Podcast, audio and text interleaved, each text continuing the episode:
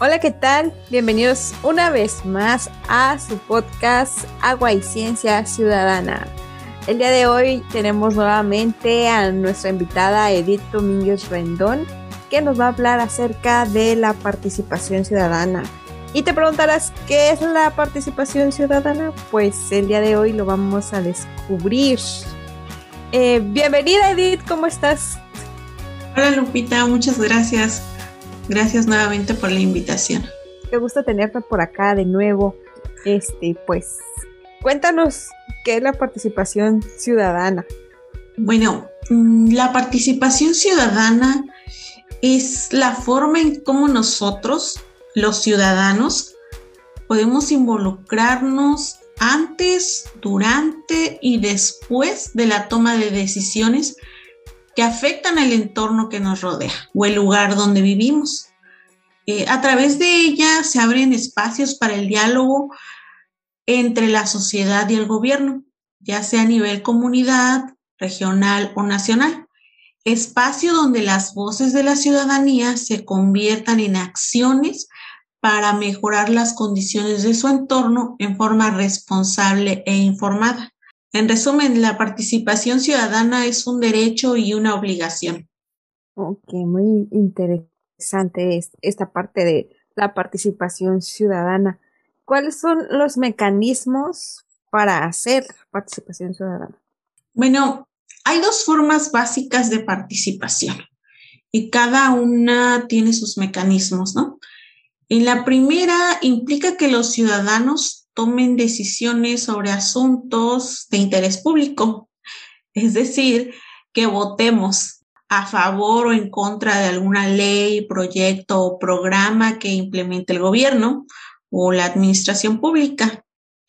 Y sus mecanismos de participación en México están reguladas por la Ley de Participación Ciudadana. Esta puede variar un poco entre, entre un estado y otro. Eh, y estos mecanismos por lo general son el plebiscito, el referéndum o la consulta popular. Todas se basan en el voto. La segunda forma de participación responde ya a intereses de las organizaciones, de colectivos, de diferentes grupos de la sociedad que se organizan para gestionar ya sean acciones de mejora o demandar respuestas a problemas muy particulares. Por ejemplo, las asociaciones de vecinos que de forma organizada pueden gestionar la renovación del alumbrado público en su colonia o gestionar que el camión de la basura pase tal o cual día, ¿no? A su conveniencia.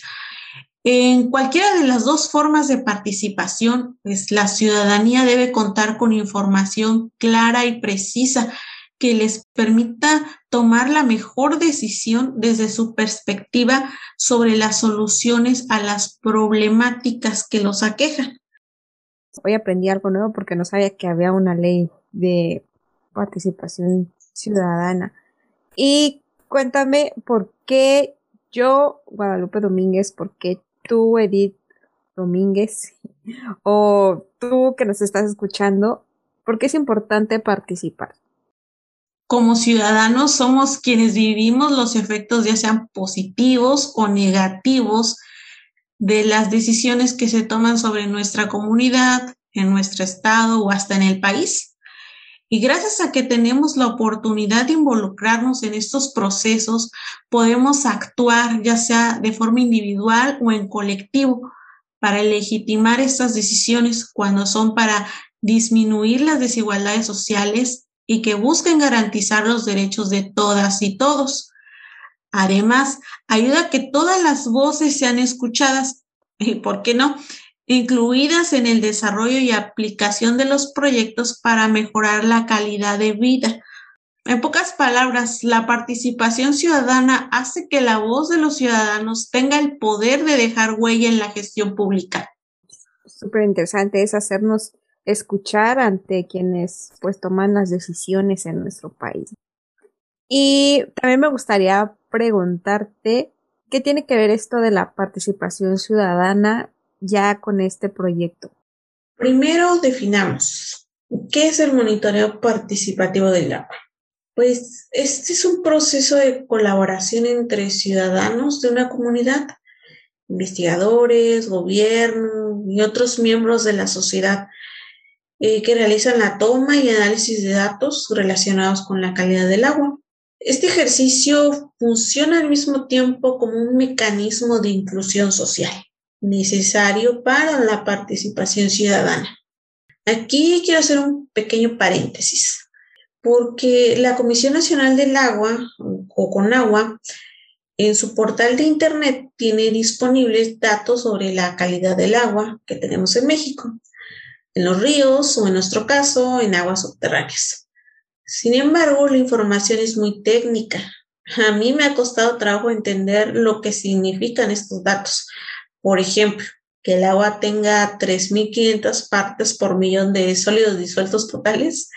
En un principio no me decía nada, pero después conocí la norma oficial 127 de la Secretaría de Salud.